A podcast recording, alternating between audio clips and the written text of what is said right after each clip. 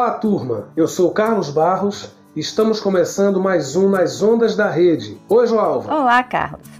Esse vai ser o primeiro programa de uma série especial em comemoração aos 120 anos do nascimento do educador baiano Anísio Teixeira. Influenciado pelas ideias do filósofo e pedagogo americano John Dewey, Anísio Teixeira passou a difundir suas teorias no Brasil. Suas produções passaram a mostrar a visão democrática que se apresentava nas escolas nos Estados Unidos no início do século XX.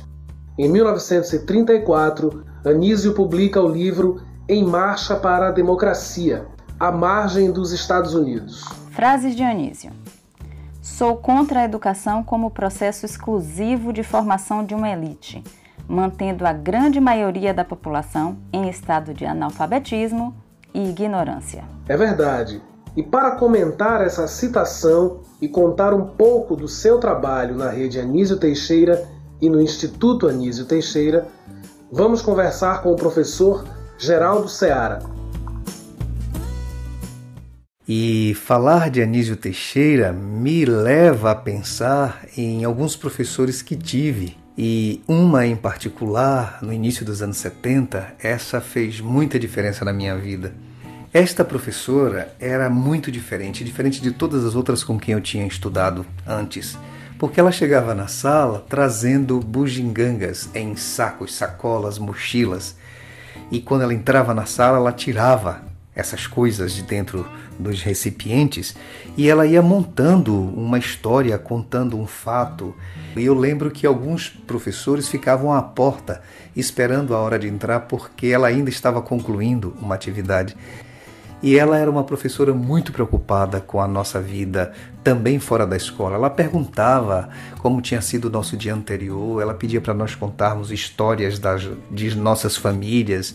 Ela sabia que eu era de São João do Panelinha e ela perguntava como era lá, por que, que eu vim para Itabuna, enfim. Ela estava preocupada com a nossa vida na escola e fora da escola e dos acessos que tínhamos e da falta de acesso principalmente. Por essa razão, quando eu cheguei na faculdade, no início dos anos 1980, eu entrei na faculdade em 82, ainda era o período da, da ditadura, nós não tivemos acesso a alguns autores como Paulo Freire e o próprio Anísio Teixeira. Aqui e ali a gente conseguia ler um artigo assim meio que é, meio que desconfiado, havia ah, aquela preocupação é, amigos presos, amigos sumindo assim, pra nunca mais. E era temeroso aquela nossa vida de estudante, né, de ter acesso a certas informações. Mas quando eu comecei a ler sobre Anísio Teixeira, sobre a escola nova, eu não pude deixar de lembrar daquela minha professora. Ela era escola novista. Ela estava preocupada na transformação do país pela educação e uma educação integral. E naquele caso, no nosso caso, a nossa educação não era o dia inteiro, não era uma educação integral como muita gente pensa. Era uma educação integral no sentido de ser completa, que ia além das letras e dos números, que ia além da arte, que ia além. Enfim, era uma preparação para a vida. Então eu sou o que sou hoje e devo muito a esta professora e sei que ela bebeu da fonte do mestre Anísio Teixeira. Salve Anísio Teixeira! E assim terminamos mais um programa especial da série dos 120 anos do nascimento de Anísio Teixeira. Lembrando que a entrevista com o professor Geraldo Seara está na íntegra na plataforma Anísio Teixeira. Nas Ondas da Rede é um programa da Secretaria da Educação da Bahia, Instituto Anísio Teixeira, Rede Anísio Teixeira. Até a próxima. Até mais.